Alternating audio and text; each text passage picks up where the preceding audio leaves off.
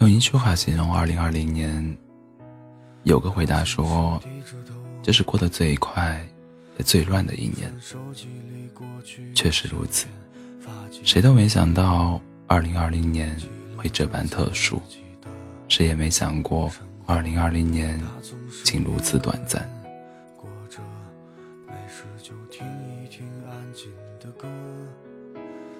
回顾这一年，每个人都有太多的话要说，而所有人最大的共同感触都不外乎：这是魔幻的一年，也是见证历史的一年。米兰昆德拉曾说过：“这是一个流行离开的世界，但是我们都不擅长告别。”这句话在2020年反复的被验证着。一月份，新冠疫情大面积爆发。武汉被迫封城，全国三十一个省陆续启动一级响应，进入战时防备状态。一月二十六日，篮球巨星科比在一场飞机事故中丧丧生。起于凌晨四点的信仰，最后归于凌晨四点的安详。三月份，四川凉山西仓森林发生火灾。救灾过程中，十九名消防员因救火殉殉职。还有八月份，湖北湖北宜昌突发暴雨，多人被困。这半年发生的事情，让所有人都第一次体会，真正的离别，其实没有长亭古道，没有劝君更尽一杯酒，就是在一个和平时一样的清晨。而有的人，留在了昨天。原来，生命来来往往，来日并不方长。二零二零年把所有人的生活都调成了困难模式。一场疫情让我们学会面对那些猝不及防的失去，比如在抗疫中不幸去世的逆行英雄们，因被病魔夺取性命而破碎一个又一个的家庭。以及受疫情影响，历经降薪失业、租房暴雨，面临无家可归的打工人们。但无论多大的困难，也难不住英雄的英雄的中国人。疫情爆发，八十三岁高龄的钟南山医生再次奔赴战场。他在高铁上累到仰头就睡的画面，让全网为之动容。继二零零三年的非典之后，他再次成为全国人民的守护神。那些把自己的名字写在防护、防护护、防护服上的九零后医护人员，那些在纸条上写下情愿书、按下手印的全国各地的支援医护工作者，那些为修建临时医院的设计师和所有工人们，还有不计其数为抗疫做出贡献的逆行者们，他们同样平凡而伟大。他们不畏生死的壮举，就像当时林俊杰在为医护人员致敬而特意创作的新歌《Stay with You》中唱的那样：“就算再艰难，爱不会离开。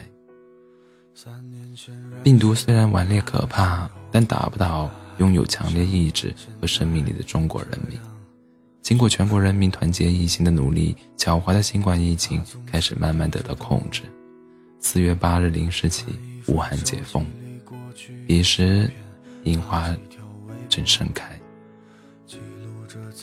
虽然戴着口罩，但大家终于可以抛下焦虑不安的心情，井然有序的全面复工复产，将生活井然有序的步入正轨。正如那个刷爆朋友圈的画面。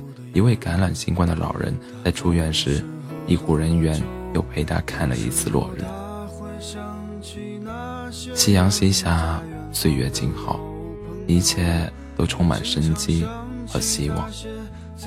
大家露出了久违、久违的笑容，大街小巷开始热闹起来，一副欣欣向荣的模样。黑暗在慢慢消散，星河将永远长明。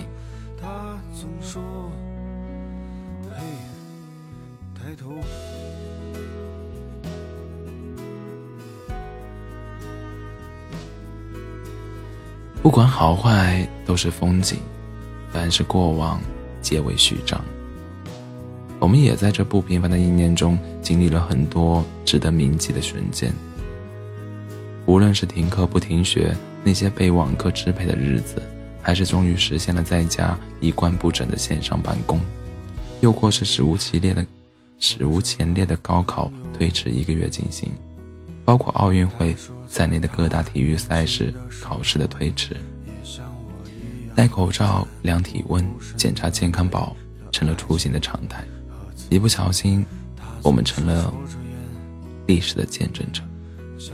改变以往生活方式的同时，也收获了很多不同凡响的惊喜馈赠。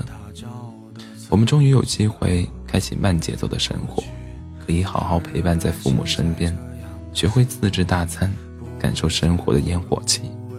我们也终于可以抢到爱豆难抢的前排演唱会门票，因为演唱会变成了线上直播，在家就可以挥舞着荧光棒和灯牌，和爱豆一起唱那首。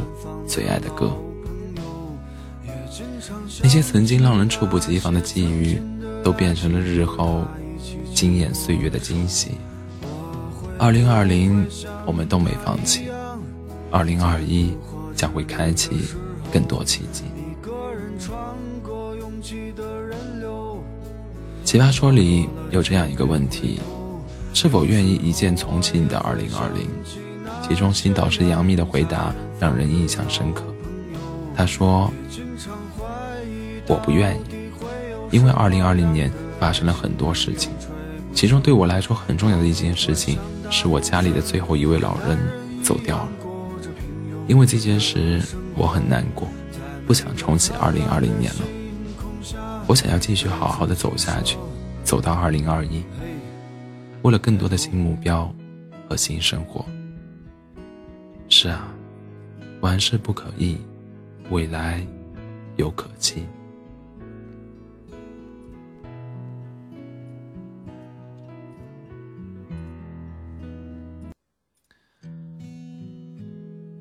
时间的车轮一定会将这些不好的过往统统碾压，留给我们的是一次别样的人生馈赠，给予我们继续源源不断的向前的勇气和力量。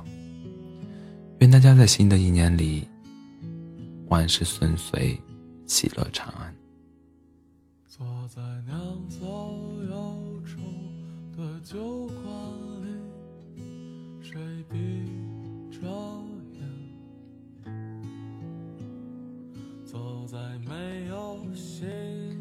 人总是这样，总是错过了才知道珍惜，这是最遗憾。也最不应该的事情。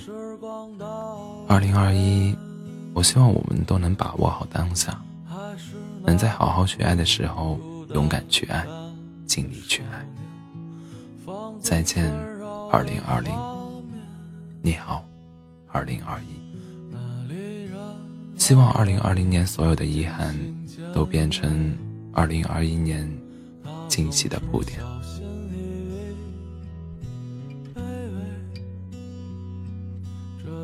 晚安，做好梦。